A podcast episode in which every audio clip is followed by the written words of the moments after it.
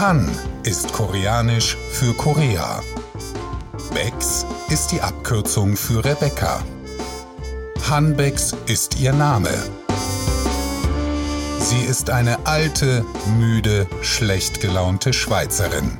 Im Körper einer alten, müden, schlecht gelaunten Koreanerin. Hanbecks trifft. Ilona Schmidt, mein heutiger Gast. Ich freue mich schön, dass du da bist, Ilona. Ja, hallo Martin, ich freue mich auch sehr. Es ist ein riesiges Vergnügen, merci. Du bist Pflegefachfrau bei der Pallia Viva in der Geschäftsleitung. Ist das nur noch ein Bürojob oder schaffst du auch noch mit Patienten? Es ist zu meiner Schande, muss ich sagen, es ist wirklich ein Bürojob. Ich kümmere mich wirklich darum, dass die Pflegenden, die halt wirklich ein wahnsinniges Expertenwissen mit sich bringen, dass die ihre Arbeit können, ähm, machen und nicht gestört werden durch eben so Büroarbeiten und Aufgaben. Ja. Und wie bist denn du bei der, in der Palliativpflege gelandet und was hast du vorher gemacht? Mhm. Mhm. Eben, ich bin Pflegefachfrau und ähm, ich habe ein Kind, bin sehr, sehr jung Mutter geworden, bin dann mit dem jungen Stöpsel auf Zürich gekommen und bin dann ganz lange im Unispital am Arbeiten gewesen. Und habe dann gemerkt, das ist Zeit für eine Veränderung und bin dann ins Zürcher Leithaus, das ist ja das Hospiz, was es gibt. Und dort hat mich dann die Palliative Care angefangen faszinieren und habe aber auch immer gewusst, ich wollte ein bisschen in der Führung bleiben und bin dann vor zehn Jahren jetzt zu der Pallia Viva gekommen. Ah, doch, schon zehn Jahre, weißt du was? Und über die reden wir. Ich würde dich aber gerne zuerst noch ein bisschen besser kennenlernen. Und zwar, indem ich mit dir eine virtuelle Seite von meinem Freundschaftsbuch ausfülle. Das ist ganz einfach. Ich frage, du antwortest. Bist du bereit? Natürlich. Mein Freundschaftsbuch. Dein Name ist? Ilona. Deine Freunde nennen dich? Ilona. Geboren bist du in? In Chur Graubünden. Aufgewachsen bist in? Chur Graubünden. Deine Henkersmahlzeit wäre? Mm, gefüllte Peperoni mit Reis. Deine Lieblingsmusik wird gespielt von? Hm, ich bin nicht so ein Musikmensch. Ähm, ich wüsste es jetzt nicht, nein. Welches Land oder auch welche Stadt, wo du noch gar nicht kennst, würdest du gerne mal besuchen, bereisen? Oh, wie groß ist die Seite? Äh, mein Fernweh ist, das Fernweh ist sehr groß bei mir. Es gibt ganz, ganz vieles. Das nächste ist jetzt mal Island bei mir auf meiner Liste. Ja. Was darf beim perfekten Apero unter keinen Umständen fehlen? Ja, da fragst du dich richtig, gell? Ähm, gute Menschen. Ähm, das Apro ist so eine, eine, dritte Tageszeit, vierte Tageszeit, wo es halt wirklich darum geht, ein bisschen zu sein, ein bisschen zu geniessen, den Tag zu reflektieren und da dürfen gute Menschen empfehlen. Und ob das dann ein Gläschen Weisswein oder Wasser ist oder zwei von Chips gehören, glaube ich schon dazu einmal. Und dann ist, ähm, dann ist es ein guter Apero. Das Kinderlied, das dir als allererstes in den Sinn kommt, heisst? Kreucht das Schneckli den Berg drauf. Auch wieder ab auf dem Buch. Okay, wunderbar. Genau. Wir reden heute über eine spezielle Form von Krankenpflege, nämlich über, über die Palliativpflege. Und die verbindet man, oder ich bis jetzt, immer so spontan mit alten Menschen. Aber das muss eigentlich gar nicht sein. Es könnte auch jüngere Menschen Palliativpflege in Anspruch nehmen, je nachdem, wie vorgeschritten ihre Krankheit ist. Mhm. Was ist denn das Alleinstellungsmerkmal von Palliativ Care, Ilona? Also was mich jetzt mal freut, ist, dass Palliative Care nicht gerade mit Sterben verbindet. Das ist ähm, schon mal viel mehr als ganz viele Menschen. Äh, das Alleinstellungsmerkmal ist aus meiner Sicht, aus dem Gesundheitswesen wirklich die Zeit haben, sich um den Menschen zu kümmern. Also wirklich bedürfnisorientiert, äh, nicht bedarforientiert, sondern was ist wichtig für die Person, was möchte sie, Entscheidungsprozess, also wirklich so ein bisschen die Zeit können haben und dich um sehr umfassend dürfen kümmern. Und was unterscheidet dann euch von der Palliativpflege, die es ja auch in Spitälern gibt. Also das wird ja auch angeboten in Kliniken, oder? Mhm, mhm.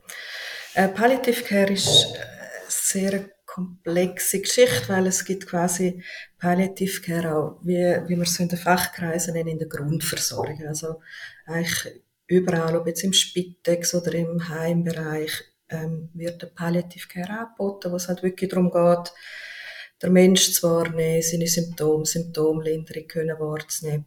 Und dann gibt es noch die Spezialisierung, wo es dann halt wirklich darum geht, bei Menschen, die ein Symptom haben, wo vielleicht nicht mehr ganz so einfach zu behandeln ist, wo eine Vielschichtigkeit dahinter ist oder ein Entscheidungsprozess. Also das Beispiel ist, wenn eine Partnerschaft die gleiche Meinung ist, dann ist es recht ähm, einfach, so etwas zu begleiten. Aber wenn natürlich die einen in die Richtung, die anderen möchten eigentlich eher noch so, dann gibt es halt ganz viel von diesen Sorgen und Themen können aufzufangen und da zu sein. Und dort geht es in eine Spezialisierung hinein, braucht auch ein spezialisiertes Wissen zum Symptom behandeln, Schmerzen, Übelkeit, und ähm, dort ähm, sind wir dann die, die das daheim machen bei den Leuten. Und zum eben auf deine Frage, eben im Spital ist man dann halt für zwei, drei Wochen im Spital, kriegt eine Symptombehandlung, dass es wieder gut geht und geht dann heim und dann übernehmen wir.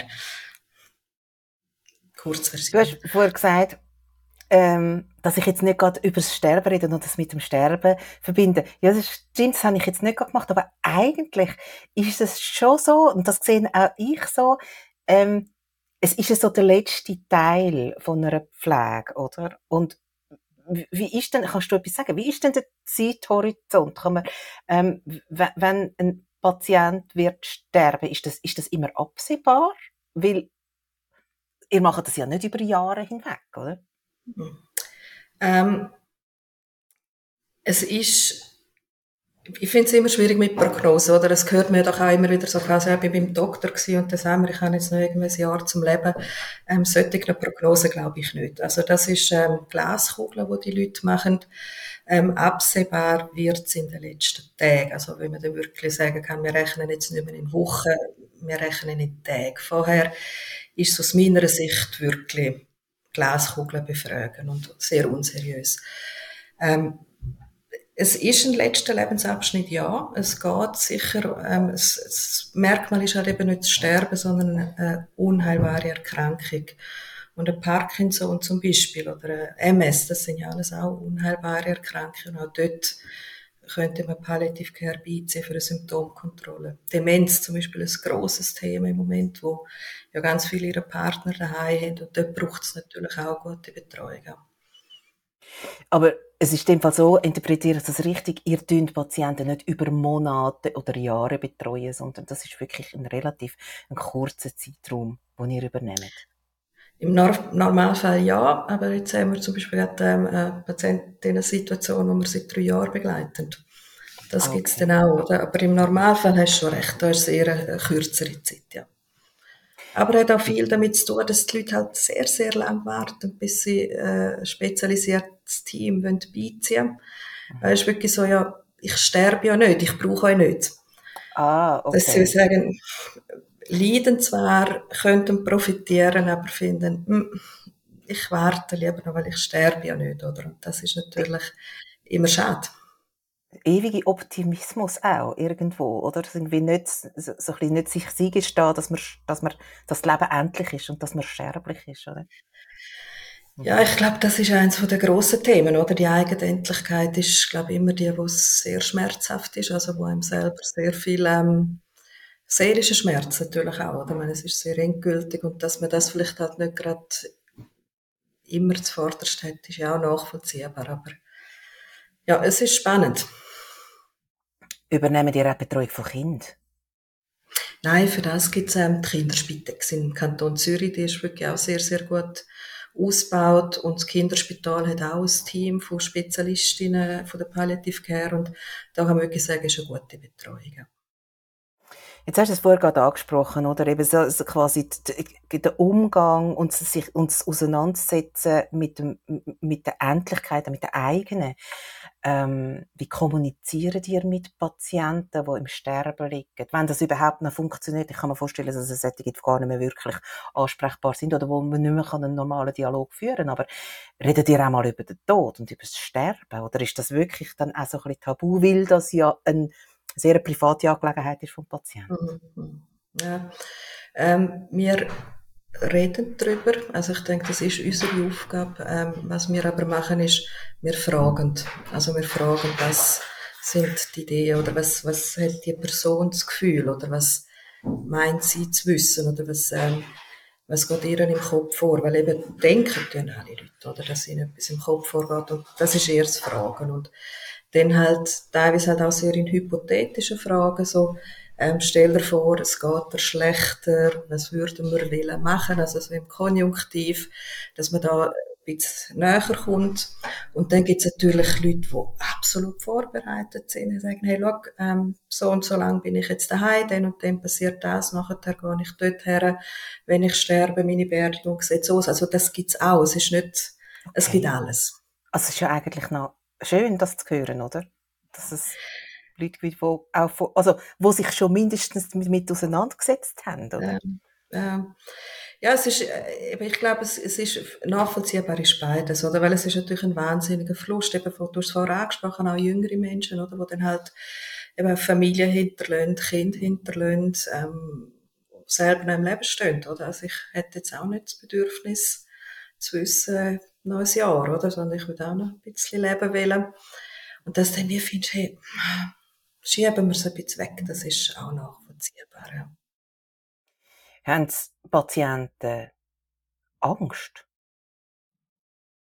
Oder gibt es solche, weißt, die mit euch auch über die Ängste reden? Also sind ihr da, müsst ihr das auch auffangen? Mhm.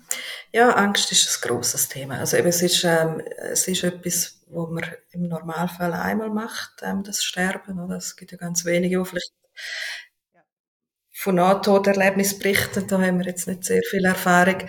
Ähm, das macht Angst. Das Ungewisse ist, glaube ich, etwas, wo, wo uns schon eine Angst hinterlässt.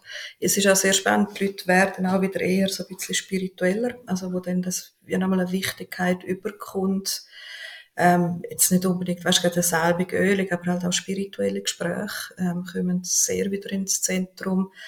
Die Auseinandersetzung mit der eigenen Seele oder was da ist, oder? Und, und das ist natürlich schon mit Angst verbunden, dann aber auch mit ganz klarer Angst, also Angst vor Schmerzen, Angst vor dem Schnaufen und dann aber auch Angst, ähm, ist ähm, meine Partnerin, mein Partner finanziell versorgt, ähm, das sind alles ähm, Ängste, wo, wo es gibt und die tun wir selbstverständlich ähm, sehr ernst nehmen und ansprechen. Ja. Wenn du sagst, die Leute werden spiritueller, meinst du, sie werden in dieser Situation spiritueller, als sie vorher sind, oder meinst du, sie sind jetzt im Allgemeinen spiritueller als noch vor zehn Jahren im Sterben? Nein, ich glaube, es ist wirklich im Sterbeprozess drin, wo wieder, wo, wo man so eine, bei sich wieder eine Spiritualität findet. Also das ist ähm, auch, hat Studien schon dazu gegeben, die das auch nachzeigen, dass das wieder viel mehr ähm, ins Zentrum rückt. Eben, wie geht's mir und meiner Seele. Was ist die große Herausforderung in eurem Job verglichen mit einem konventionellen Job in der Pflege? Ja, im Moment ähm, ist Pflege, glaube ich, sowieso ein bisschen eine Herausforderung. Also, ähm, nebst all den ähm, eben Fachmängeln, wo, wo du ja auch schon darüber berichtet hast und alles.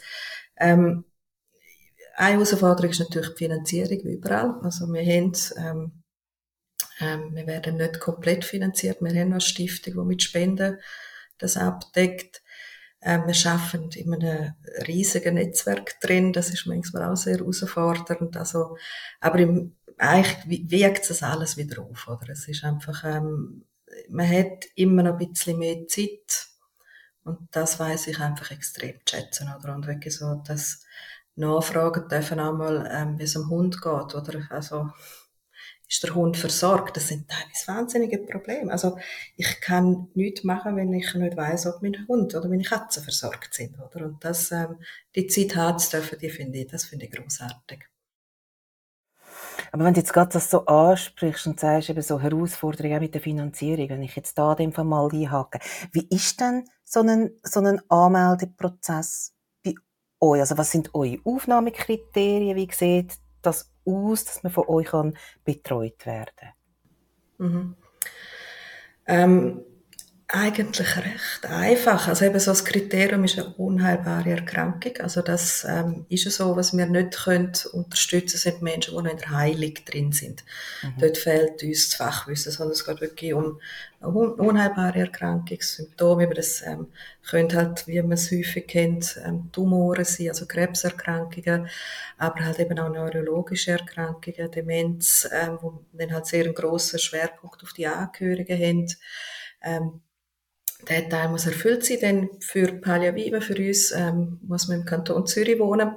Wir haben ähm, keine Einsätze außerhalb und nachher ähm, läutet man uns an und dann ist das schon erledigt, die Anmeldung. Wir müssen dann noch im Hintergrund eine Kostenwortsprache bei der Gemeinde einholen, aber das geht eigentlich recht gut, unkompliziert. Und ähm, im Spitex-Bereich, also bei allen, die heimkommen, ist die Finanzierung so, dass ein Teil geht über die Krankenkasse, ein Teil tut die Gemeinde, deine Wohngemeinde zahlt und du selber als Patientin 7 Franken 65 pro Tag, wo jemand kommt. Also wenn ein Tag niemand kommt, zahlst du auch nicht. Ja, das wäre jetzt eben meine nächste Frage, wer für eure Dienstleistungen zahlt, aber das ist in dem Fall ganz ja. klar aufgegliedert. Also das heißt quasi genau. wie, ich habe so einen Selbstbehalt, wie ich ja eigentlich mhm. immer habe, und der Rest genau. wird aufteilt zwischen der Gemeinde und Krankenkasse, wenn ich das richtig verstanden habe. Und dann sind wir ja noch eine Stiftung. Genau. Wo man quasi in dem Fall kann spenden oder, oder, oder wie mhm. funktioniert das? Und für was wird denn das Geld eingesetzt? Genau. Eben, das ist etwas, wo, wo mir halt ganz wichtig ist, ähm, Angehörige. Ähm, wenn jemand äh, eine schwere Erkrankung hat und daheim zu bleiben, ähm, dass das wie möglich ist, ist es von Vorteil, ein Betreuungsnetz zu haben. Also, ähm, Angehörige, und Angehörige sind für mich die Menschen, die du als Angehörige bezeichnest. Also es muss nicht ähm, in dem Sinne die Kernfamilie oder so, sondern es ist einfach dies, deine Familie, die du als Familie bezeichnest. Und die Leute leisten Unglaubliches, oder? Also das ist ähm, so eindrücklich. Ähm, das sind Expertinnen von, von der Betreuung, die wissen so gut, wie es dem Mensch geht, was, was gut oder was nicht gut, gut, gut tut. Und ähm, wir tun ganz, ganz viel Zeit eigentlich auch in die Betreuung von diesen Angehörigen setzen. Also, dass wir, eben ein Beispiel, wo wir mal hatten, das hat mich extrem gerührt. Das ist, ein, ist eine Ehefrau gewesen, der, der Partner, also der Ehemann ist krank gewesen und die haben schon Wochen dort im Spital verbracht und daheim und dann hat unsere Pflegende, die Ehefrau gefragt, ja, wie geht's Ihnen? Sie fängt an brüllen und, und sie, yes Gott, was ist los? Und sagt sie, hey, seit Wochen bist du die Erste und mich fragt, wie es mir geht. Und, und das, ähm, das finde ich, ähm, das erschüttert mich dann im Moment, wo ich wirklich finde, hey, ähm, pff, schwierig, aber eben Angehörige sind im Krankenversicherungsgesetz nicht vorgesehen. Also, ähm, du bist als Patientin, bist du krank, dann hast du Anspruch auf Leistungen, aber dein Umfeld, das interessiert die Krankenkassen nicht. Und da ist es halt ganz, ganz wichtig, wirklich zu schauen, dass auch diesen Leuten gut geht. Und für das tun wir ähm, den grössten Teil von unseren Spenderinnen auch brauchen. Ja. Und was machen ihr dann konkret mit diesen Angehörigen? Ähm, häufig länger das Gespräch, also dass sie wirklich einmal Zeit haben, ähm, von ihrer Sicht äh, können zu erzählen. Und dann aber halt auch, ähm, wenn es darum geht, Hilfsmittel zu organisieren oder Unterstützung noch zum Beispiel in der Nacht oder mal freiwillige Menschen, wo, wo es ja auch ganz viele Organisationen gibt, wo mal zwei Stunden kommen, dass man mal in Ruhe kann im Mikro posten oder? Teilweise sind die Leute nur schon in Anspannung, wenn sie am Posten sind, weil es könnte ja etwas passieren, wenn ich nicht daheim bin. Und da wie einfach schauen, dass sie einmal etwas können und sie auch bestärken, hey, es ist okay, jetzt in den Verein gehen oder mal am Stammtisch ein Bierchen nehmen, oder es ist okay. Und, und dort die Unterstützung zu geben oder eben das organisieren, oder auch mal finanziell ist halt schon immer ein bisschen das Thema, halt schauen, dass die Leute an den richtigen Ort kommen, wo sie beraten werden. Und, und was halt auch ganz wichtig ist, ähm, bei uns kann man, also mit der Palliative kann man 24 Stunden lang anrufen. Wenn etwas ist in der Nacht, ähm, ist immer jemand am Telefon. Und es ist so, eben, wenn, wenn ein Ehepaar daheim Nacht um drei im Bett liegt und jemand kriegt eine Atemnot, dann haben zwei Menschen Panik und nicht einer. Ja, und klar. da dann wirklich können anrufen, durchschnaufen miteinander, du wirst nicht allein geladen. Und das ist, glaube ich, ganz ein grossen Mehrwert von der Palliativcare. Es gibt ja bestimmt auch Auflagen, die ihr erfüllen müsst. Also ihr seid ja irgendwo ja, eingebettet in einem Netz. Wer übernimmt denn da zum Beispiel eine Qualitätskontrolle oder wer gibt euch vor, wie ihr arbeiten müsst? Ähm, wir sind äh, im Grunde genommen wirklich eine Spitexorganisation, Gesundheitsdirektion ähm, sind wir angeschlossen. Wir werden geprüft über, ähm, über all die ähm, Kontrollinstanzen, die es gibt. Und ähm, wir haben uns aber auch noch eine Selbstkontrolle quasi auferlegt. Es gibt so ein Label von Palliative Care, also das ist ähm, ein nationales Label über Qualität in der Palliative Care, wo, wo wir auch erfüllen. Also das sind ähm, über 72 Kriterien, wo wir da jährlich mehr oder weniger in der Rechenschaft ablegen tun. Gibt es Patienten und Patientinnen, die ihr nicht könnt oder nicht wollt betreuen? Äh, kind hast du vorher schon angesprochen. Ja. Mhm. Ähm, das können wir definitiv nicht. Ähm, ganz schwierig wird es, wenn es eine rein psychiatrische Diagnose ist. Also ähm, eine Schizophrenie oder was auch immer. Ähm, nur äh, psychiatrische, da kommen wir an Grenzen. Die Fachausbildung haben wir nicht. Wenn es eine Mischform ist, also wenn jemand eine psychiatrische Diagnose hat und äh, äh eine körperliche Diagnose, müssen wir können noch mit einer Psychiatrie Spitex oder mit jemandem im Hintergrund uns das Fachwissen dazuziehen, oder? Weil dort haben wir schlichtweg keine Ahnung, wie das ist. Mich irritiert jetzt das sowieso ein bisschen, wenn du sagst, nur ein Psychiater, also nur eine psychiatrische Diagnose. Dann, nein, aber nein, nicht das irritiert mich, sondern stirbt, oder also stirbt man doch auch gar nicht. Da kann man ja irgendwie nicht sagen, ja, also man ist jetzt in einem Sterbeprozess wegen Schizophrenie, ja. oder? Oder täuscht ja, aber das, Nein, nein, aber auch die Leute werden ja mal älter, oder? Das ist, ja, ja, ähm, klar, aber äh, ja, okay, einfach damit, ich es ja, ja. okay. Ja, ist sehr so. unglücklich formuliert. nein, einfach damit wir jetzt, genau, nein. damit wir jetzt, damit, nein, nein. nein, alles gut. Ja. Ähm, das ist ein bisschen lapidar Ausdruck da hast du absolut recht. Eben, wirklich, wenn dann, äh, es gibt immer wieder mal auch die Anfrage, eben so, wenn, ähm, das Versorgungsnetz daheim nicht funktioniert, das ist, wo vielleicht schon Spitex mit involviert ist, wo dann gerne mal uns rufen, oder weil sie halt wissen, äh, viel mit uns zusammen arbeiten und wissen, die sind immer da. Und da müssen wir dann auch sagen, das, das können wir nicht, oder? Dort ist wirklich recht eine grosse Grenze. Okay, ja. Du hast es vorher schon angetönt. Ich habe vor nicht langer Zeit mal schon einen Podcast gemacht mit Christina Schumacher vom SBK. Und sie hat mir erzählt, dass das Pflegefachpersonal nicht selten massivem Rassismus und Sexismus ausgesetzt ist. Sie hat mir auch ein paar Müsterli erzählt. Ich bin auch dort, also ein bisschen irritiert gewesen, ob der Heftigkeit auch. Und gerade ähm, zum Beispiel das Krankheitsbild von Demenz, dort gehört offenbar ein auch dazu, dass das enthemmt. Sind ihr da auch betroffen? Gibt es solche Fälle? Wie geht ihr mit so etwas um? Mhm. Mhm. Ähm, ist natürlich ein Thema, selbstverständlich. Ähm, wir haben es häufiger, ich sage jetzt eher im, im Rassismusbereich, also wenn wir eine Kollegin anmelden, die jetzt vielleicht gerade nicht Hugentobler heisst, habe ich auch schon Reaktionen gehabt, so ähm, möchte ich nicht, äh, wo man dann halt wirklich sagen muss, ähm, dann gibt's uns nicht. Also, dann sind wir nicht der richtige Dienstleister, sondern soll jemand anderes suchen. Dort habe ich, ich würde sagen, das ist dann ein No-Go. Ähm, wir haben nicht so viele Menschen mit einer Demenzerkrankung. Und wenn, dann tun wir dort sehr häufig ähm, Partnerinnen und Partner betreuen, weil die dann eher jemanden brauchen, um eine Ansprechperson zu haben. Und deswegen jetzt äh, so sexuelle Übergriffe habe ich jetzt von meinen Kolleginnen keinen geworden bekommen in dieser Zeit. Müssen wir fragen, aber, ähm, aber du würdest es vermutlich erfahren, wenn das so wäre, oder? Weil das ist ja dann schon auch ein, eben, das sind ja massive ähm, Übergriffe, die dann eben ja. passieren wo mir Christina erzählt hat, wo ich ja. auch ein bisschen überrascht war. Also nein, eigentlich äh, überrascht es einem ja nicht, aber ich habe einfach auch nicht daran gedacht, dass das kann passieren kann, natürlich.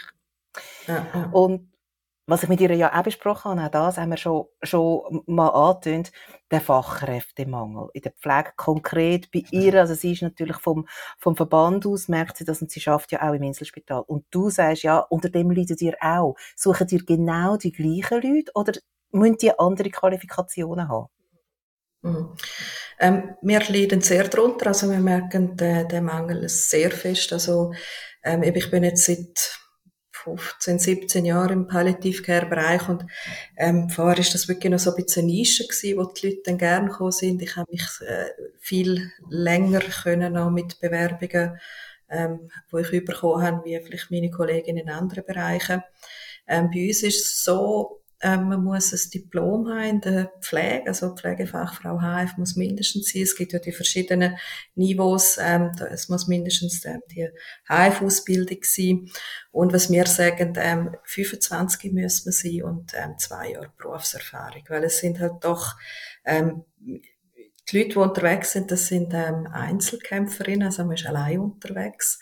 Ähm, man ist auch zur Nacht allein unterwegs und ähm, kommt häufig in Situationen, wo halt wirklich eskaliert sind, wo man in die Wohnung hineinkommt und was heißt mach, hilf, rette, oder? Und da braucht es halt schon ein bisschen gewisse Lebens, Lebensruhe, Lebenserfahrung oder so ein bisschen äh, bödelt können sein und sich nicht selber auch in eine Hektik hineinbringen. Und da glaube ich eben sind dann mal so zwei Jahre Berufserfahrung mal ein guter Anfang, ja eben unsere Jüngste im Team, die ist, ähm, die ist 32. Das ist die Jüngste. Und das ist, ähm, bei uns sind alle ein bisschen älter, ja. Ja, ich glaube, ich, das, ja, ich kann mir auch vorstellen, dass das durchaus Sinn macht, dass man ähm, ein bisschen erfahrener ist, eben mit wirklich im Leben steht und so ein bisschen robust ist auch und, und, und das eine oder andere schon erlebt hat. Mhm. Ähm, wie ist es denn mit der, mit, mit der Planungssicherheit? Also ich, auch da, oder? Ich, ihr habt ja nicht die gleichen Notfälle, nehme ich jetzt mal an, wie das in einem Unispital ist. Kann man, wenn man bei der Palliaviva schafft, sein Leben besser planen und genauer und vielleicht ein bisschen weiter voraus als jetzt in einem konventionellen Spitalbetrieb? Ja. Mhm. Ähm, ich behaupte jetzt einfach mal ja. Ähm, was wir natürlich merken ist, ähm, wir haben recht wenig Krankheitsausfälle oder eben Ausfälle. Ähm, ist halt wirklich sehr ein stabiles Team, wo ähm, es ist jetzt einfach so. Und wenn mal jemand ausfällt, ist es sehr, sehr einfach, jemanden zu finden, weil manchmal muss ich gar nichts mehr machen, sondern Leute, Kollegen an und sagen, du, ich bin krank, haben aber die anderen schon gefragt. Ähm, da ist halt das Bedürfnis, eine gute ähm, Betreuung oder dass die Leute haben, dass es denen gut geht. Das ist so der, der gemeinsame Nenner, den wir haben. Ähm, das ist mal so ganz ein wichtiger Punkt.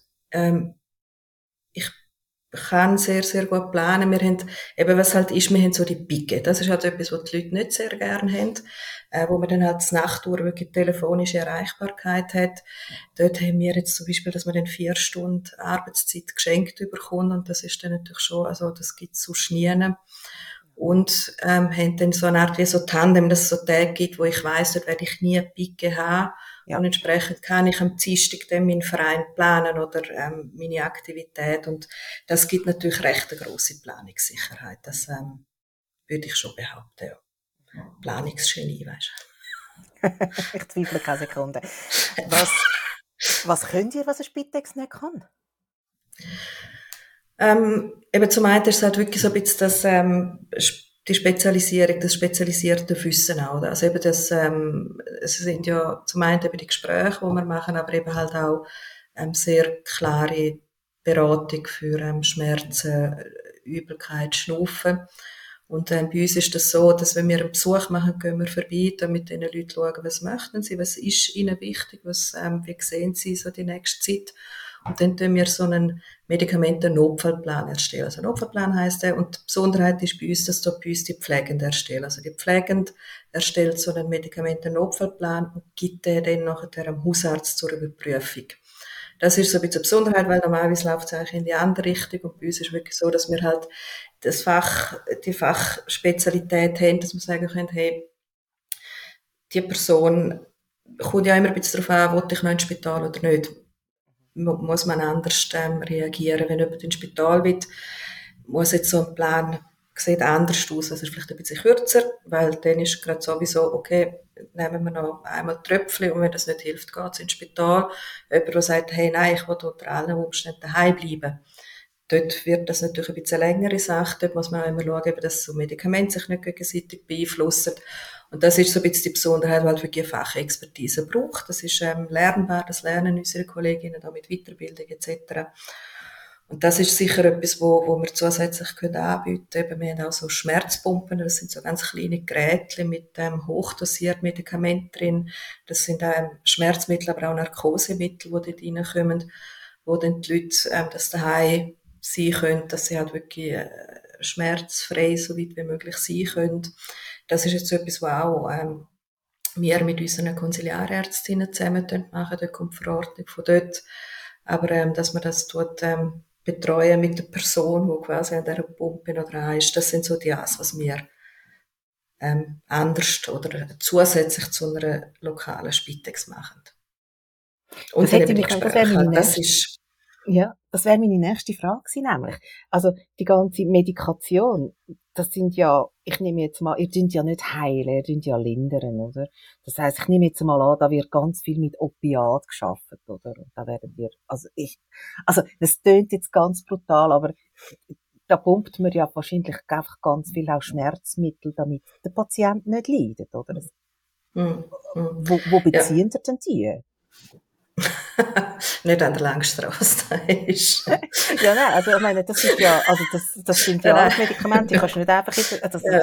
also, ich meine, tragen ihr dann die um, oder hat der Patient die daheim, oder wie funktioniert das? Logistisch? Also wenn wir schaffen, ähm, also zum einen natürlich mit den Opiaten, die wir jetzt auch gehört, Opioid, ähm, haben aber auch sehr häufig schaffen wir mit Narkosemedikamenten, also wo dann wirklich also ein bisschen das dämpfen, das ein bisschen ruhiger machen, wo auch Schmerzen nimmt. Äh, wir haben ähm, quasi äh, äh, eine Hauptzentrale, äh, wo so ein bisschen Lager ist, wo wir ähm, auch ähm, Medikamente haben. Ähm, Besonderheit ist bei uns, unsere Konsiliarärztin hat noch eine Hausarztpraxis bei uns. Und entsprechend dürfen wir Medikamente vor Ort haben, weil sonst darfst du das als Spitex ja nicht. Aber weil das ja quasi noch bei uns jetzt eine Hausarztpraxis ist, dürfen wir auch die Medikamente bei uns haben. Und dann Kolleginnen haben Dienstfahrzeuge, wo alles mit drin ist. Also dort hat es von äh, auch pflegerische Utensilien etc. hat sie dann auch im, an dem Tag, wo sie unterwegs ist, nimmt sie quasi ein Päckchen mit und dann können wir gerade loslegen, wenn es braucht. Wenn dann jemand so eine Pumpe hat oder so, dann wird natürlich auch immer so, ich, wir sagen eben so für eine nächste Füllung, also wenn das die Pumpe, die Kassette dann leer ist, muss sie wieder aufgefüllt werden. Da schaut man dann, dass es vor Ort ist. Oder? Aber da haben wir jetzt auch natürlich mit diesen Lieferengpässen, ähm, ist es dann ähm, spannend, oder? Dann haben wir eine Pumpe, dann wird natürlich schon umgefragt, hey, wer hat noch von deren Ampulle und, ähm, ein bisschen wird, da, mhm. so im, in, im Team wird dann ein bisschen teilen, weil wir haben so ein bisschen Regionen, wo Kolleginnen sich ähm, im Netzwerk vertiefen und dort wird dann in der Region ein bisschen teilen, ja. Aber Lieferengpässe, also, also wirklich so, dass es problematisch ist? Also, oder, oder sagst du, ja, nein, bis jetzt ist es immer gegangen? Es geht, das ist ja, glaube ich, hast du auch von der Christine gehört, es geht immer. Ja, ja. Irgendwie aber, immer, das ja. ist es so. Ähm, aber ähm, natürlich eben problematisch, oder? Eben, wir, eben, wir haben so kleine Teams in den Regionen, oder? Also äh, oben, unten, links und rechts. Und wenn dann an einem Ort ähm, jemand Morphium hat und wir wissen dann, das wird nicht geliefert, dann müssen wir bei den anderen Regionen schauen. Ich kann auch schon, also wir arbeiten sehr eng mit den Palliativstationen, die es gibt in den Spitälern zusammen, dann habe ich auch schon mal dort nachgefragt. Eben, und im schlimmsten Fall muss dann die Ärztin halt Medikation umstellen, dass es dann wieder adäquat versorgt ist. Ja. Was macht ihr, wenn ein Patient stirbt? Ähm, da fragen wir die Angehörigen, was sie wollen. Ähm, das ist ähm, auch wieder total unterschiedlich. Es gibt Leute, die sagen, hey, ich wäre froh, ihr kommt vorbei. Ähm, dann gehen wir vorbei, helfen beim, beim Waschen, beim Anlegen. Ähm, es wird dann geschaut, es muss dann ja ein Arzt den Tod bestätigen. Da hat man den Vorteil schon besprochen, ist das ein Hausarzt, der dann vorbeikommt. Wenn das nicht der Hausarzt ist, dann tun wir den SOS-Ärzte anrufen. Das sind ja so eben so 24 Stunden telefonisch erreichbare Ärzte. Ähm, wenn es äh, eben das Wäschen anlegen, beim Statter, wenn die Familie das macht, wir anrufen, schauen, dass ähm, eben wenn eine Person soll abgeholt werden und das machen wir, wenn das gewünscht ist. Und dann haben wir auch ganz viele Angehörige, die sagen, hey, nein, wir wollen jetzt noch ein, zwei Tage ein bisschen Ruhe haben, wir wollen Abschied nehmen, ist alles gut, brauchen nichts, will nichts, ist alles gut. Das gibt's auch. Sind, laufen die Todesfälle unter quasi natürliche Todesfälle oder ist irgendwann bei euch einmal die Polizei noch im Spiel? Bei uns ist die Polizei im Spiel, wenn die Person Exit wählt. Exit ist halt nochmal eine andere Organisation, haben wir in dem Sinn ähm, nichts damit zu tun, aber bei uns sind das wirklich natürliche Todesfälle. Polizei, Staatsanwaltschaft haben wir noch nie gehabt. Nein. Wenn ein Patient bei Exit angemeldet ist, das ist ja ein Verein, dort muss man ja Mitglied sein, um können, ähm, die Dienstleistung in Anspruch nehmen. Ist das ein bisschen Frust für euch? Also das ist jetzt ein bisschen, das ist eine sehr provokative Frage, aber weißt du, so nein, nein, jetzt geben wir uns so Mühe und am Schluss wählen der Exit. Weißt du, was ich meine? Nein, nein, nein, nein, nein, nein. nein überhaupt nicht. Es, es, es hat viele Leute, ähm, es ist so, ähm, meine, wir erheben das natürlich, wir fragen nach, die meisten sagen es uns auch, wenn sie Mitglied sind, das sind recht viele Leute, sind Mitglied, oder? Das ist, glaube ich, so eine Reaktion, eben auch zu dem Thema, wo wir ganz am Anfang hatten, so das eigene Sterben, weil ganz viele sagen, sie wollen wie so noch den Ass im Ärmel haben, oder so die Selbstbestimmung, die Autonomie, dass wenn es dann gar nicht mehr geht, kann ich entscheiden und dann kann ich mit Exit gehen. Es braucht ganz viel Mut. Also eben sich ähm, eben suizidieren, das ist ähm, auch nicht einfach. Und häufig sagen uns das die Leute auch, eben, sie, sie, sie wollen das, sie möchten das. Wir fragen dann, also eben, ob es ähm, etwas ist, wo man so vielleicht auch noch anschauen könnte. Also wenn jemand sagt, ich habe einfach so fest Schmerzen und deswegen mache ich Exit, fragen wir, haben wir mal mit Schmerzmitteln probiert und, und sollen wir es mal probieren, wenn die Person, Person Nein sagt, dann ist es selbstverständlich der Weg.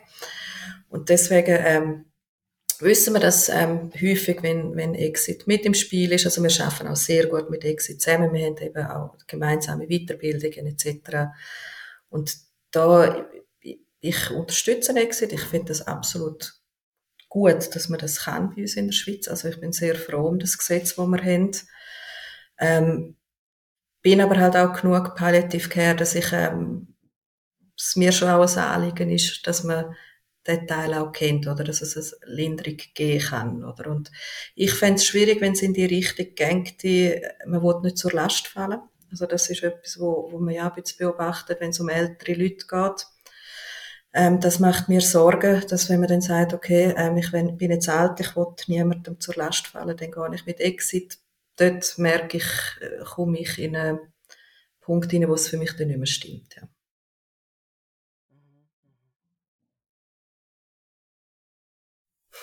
Bist gerade am Nachdenken? He? Ja, ich bin drum am Nachdenken, weil ich immer das Gefühl hatte, ja, jetzt hast du mich ein bisschen verwünscht. Und zwar, weil ich auch immer gesagt habe, ich werde mich bei Exit mal anmelden, weil ich möchte, weil für mich Selbstbestimmung etwas ganz, ganz Wichtiges ist und weil ich möchte, wenn es irgendwie möglich ist, es geht ja nicht immer, aber wenn es irgendwie möglich ist, möchte ich können würdevoll sterben und da gehört bei mir halt, aber das ist eine sehr eine, eine persönliche Disposition auch, auch tatsächlich dazu, dass ich nicht jemandem ausgeliefert bin im Sterbeprozess und eben nicht jemand muss haben, wo mich dann wäscht oder, aber da ist natürlich die Grenze, ist ja bei jedem anders und ja, da habe ich jetzt tatsächlich einen Moment drüber nachgedacht, weil ich das Gefühl hatte, also wenn du, und darum auch meine Frage vorher, oder ob das, das ein bisschen Frust ist für euch, will ich gar nicht auf die Idee, weil ich bin so wieder davon ausgegangen, wenn ich ein Typ bin, ein Typ Mensch bin, wo mit Exit würde sterben. Und ich sage jetzt mal, ich bin das, ob ich denn das wirklich bin. Weißt, wenn es dann darauf ankommt, ist ja dann alles nochmal ganz anders.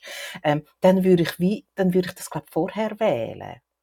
Mhm. Aber Eben, also ich meine, ich bin jetzt 51. Also ich, ich, ich erzähle jetzt da ganz groß, oder? Ähm, ich weiß nicht, wie es dann aussieht. Vielleicht mhm. hänge ich dann bis zum letzten Moment am Leben. Das wissen wir ja nicht. Aber so weit mein Plan, oder? Mhm. Aber ja, ich glaube. Ja, ich glaube eben, dass das Thema Autonomie, Selbstbestimmung, das ist, das ist groß. Also eben das, ähm, habe ich in jedem Gespräch, wo ich mit, mit Angehörigen führe, wissen Sie, mein Vater, meine Mutter ist halt sehr autonom und selbstständig. Das ist kein Sondermerkmal mehr in der heutigen Gesellschaft. Wir sind alle sehr autonom, sehr selbstbestimmt. Ähm, weißt und ich finde, es kann auch wirklich für, für, für dich oder wer auch immer kann es auch das Richtige sein.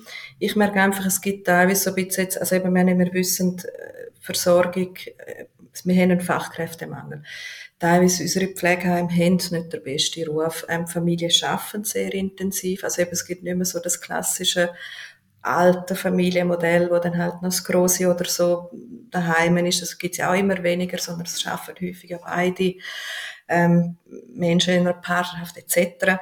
Und dort habe ich immer wieder, weißt, halt auch mit älteren Menschen Gespräche geführt, wo dann, weißt, wo sagen, weißt, eigentlich geht's mir gut, jetzt auch mit dem Gebrechlichen, wo kommt im Alter und das ist okay, ich, ich, ich habe die Hilfe, aber bevor ich dann nicht zur Last falle, gehe ich. Und, und das ist für mich so ein Punkt, wo ich so merke, so, hm, finde ich nicht ganz die richtige Intention, oder? Weißt du, es geht dort nicht nur, dann nicht mehr um die Person, so ich will jetzt gehen, sondern ich gehe, damit ich dir nicht zur Last fallen und, oder meiner Familie nicht zur Last fallen. Und das finde ich, würde ich sehr bedauern, wenn das eine Entwicklung wäre in unserem Gesundheitswesen, oder? Ähm, weil Hilfe, überkommen, Hilfe an, ist, glaube ich, ähm, etwas sehr, sehr Urmenschliches, oder? Also Nachbarschaftshilfe, man, man kümmert sich umeinander, oder? Das, äh, Hilfe annehmen ist schwierig, das ist es so, weil wir sind selbstständig, wir haben es nicht gern. Aber ja, irgendwann gehört es, glaube ich, ein bisschen dazu. Ja, du hast schon recht. Also wenn ich jetzt darüber nachdenke, jetzt da in dieser, in einer ganz kurzen Zeit, also wenn es quasi eine Tendenz wäre von der Gesellschaft und nicht mehr ein individuelles Bedürfnis, dann wäre es natürlich ein Armutszeugnis für unsere Gesellschaft, oder? Ja. Ähm, man müsste sagen, der, der Mensch traut sich gar nicht mehr können natürlich zu sterben, weil er Angst hat, dass er irgendjemandem auf die Nerven geht, oder? Hm, so, genau. salopp ausdrücken. Ja, das darf genau. wie nicht passieren. Ich glaube aber, dass äh, die eigene Grenzen, die sehr individuelle, ähm, dass, dass es dort schon kann passieren, dass man sagt, okay, für, mhm. mir ist es wie Wöhler, so zu sterben. Aber eben, wie es dann schlussendlich ist, ja, also, wenn wir anwarten. Ja, aber es ist, das ist etwas, wo, wo wir halt sehr fest beobachten, oder? Also, ähm, dass die Leute halt, ähm, wie ein in ihrer Krankheit, ins Kranksein auch können reinwachsen. Ähm, dass man, wenn man sie am Anfang kennenlernt, wenn sie sagen, hey, wenn ich denn da, also wenn ich denn Hilfe brauche beim Aufstehen, dann dann wollte ich nicht mehr, dann gehe ich ins Spital und dann können sie das nicht mehr und dann, okay, wenn denn das ist, oder wo, wo das dann aber eben ich habe jetzt noch keinen besseren Begriff herausgefunden, so ein bisschen reinwachsend, wie denn lernen, mit dem umzugehen, oder? Und, und das hoffe ich jetzt für mich, oder? dass das dann auch wirklich so ist, dass man sich auch ein bisschen an das ähm, kann gewöhnen auch, oder? Ich finde das sehr beeindruckend, wie du das machst und auch die Ruhe, die du da jetzt da ausstrahlst. Und ich habe mir vorher überlegt, ich, ich könnte das nicht. Ich könnte nicht einen Beruf ausüben, wo ich auch immer mit, mit einem Tod konfrontiert werden. Das ist es ja so, aus meiner Sicht jetzt. Und es ist, es ist so ein bisschen, ähm, ja, der, der Sterbeprozess, ich finde, das würde mir, glaube recht auf die Moral schlagen. Wie ist das bei dir? Wie erholst du dich von deiner Arbeit? Ähm, ich glaube, jeder hat ja ein bisschen den Beruf, der ihm gut tut, oder? Ich sage, es gibt ganz viele Berufe, die ich nie im Leben könnte. Ich habe, ich habe das schon immer sehr gerne gehabt. Also, so wie ähm, Menschen mit Krisen, das hat etwas, was mich einfach sehr, ähm, herausfordert und mich auch selber, ähm, weiterbringt. Ich bin jemand, der extrem mit Familie und Freunden aufdankt. Oder eben so, das eben so Queen of Apero, das ist nicht von irgendwo, sondern das ist für mich etwas Wichtiges, oder so mal an einem Freitag die Menschen zu treffen, die mir wichtig sind und dort so ein bisschen sein zu können, das ist für mich ein sehr ein wichtiger Teil. Ähm, und die Sinnhaftigkeit von der Arbeit ist halt schon, also, macht dann auch wieder sehr, sehr dankbar, oder? Dass man so etwas darf haben. Wir haben ein super grossartiges Team, wo man halt auch mal miteinander schwierigere Umstände bespricht, die einem so ein bisschen gefordert haben, wo man dann immer mal so jemand hat, wo man kann ein bisschen Dämpf ablassen und das, ähm, das ist ganz wichtig, ja. Und dann habe ich Vögel noch sehr gerne. Also ich gehe sehr gerne in den Wald Vögel hören. Das beruhigt unheimlich. Birding, sozusagen, gell? Yes. Das ist ja das ist ja so ein, ein Trend, das kommt. Ja, nicht nur in Sandbach, das ist wirklich so. Das ähm, ist ja so, ja. Gibt es noch irgendetwas, wo du sagst, hey, wenn ich jetzt schon da gerade noch am Reden bin, möchte ich das noch gesagt haben zu dem Thema, wo wir jetzt noch nicht besprochen haben oder wo ich gar keine Frage dazu gestellt habe. Ähm, ich finde, es ist sehr, sehr vieles ähm, besprochen worden. Danke vielmals für die vielen Fragen und ähm, ähm, hat wirklich Freude gemacht. Und ich würde einfach sagen, hey, das Leben leben. Das ist, glaube ich, so das Wichtigste, was man mitnehmen kann. Ja, äh, ja, und ich, vielleicht ist das auch das, wo du jetzt wirklich quasi kannst wie aus deinem Job sagen, oder weil du eben mit dem, mit dem, mit dem Ende vom Leben so konfrontiert bist. Ich glaube, bis es so weit ist, soll man vielleicht einfach das Beste daraus machen und vielleicht auch mal reisen, so wie ich. Ich grüße übrigens aus Seoul, Korea. Ich bin ja, cool. jetzt da und ich glaube, es funktioniert ganz gut auf Distanz.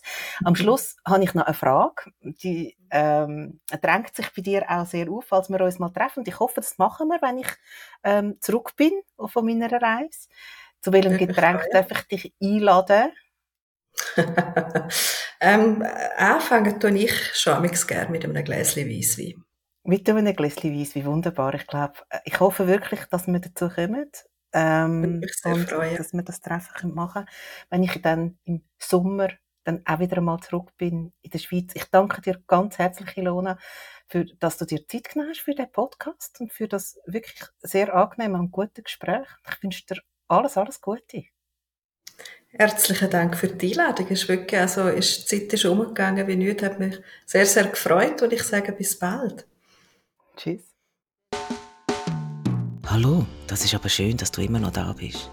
Mein Podcast scheint dir also gefallen zu haben. Das freut mich. Ich hoffe, du hast Spass daran gehabt und vielleicht sogar etwas Neues erfahren. Mir zumindest ist es so ergangen. Sonst würde ich das alles ja gar nicht machen.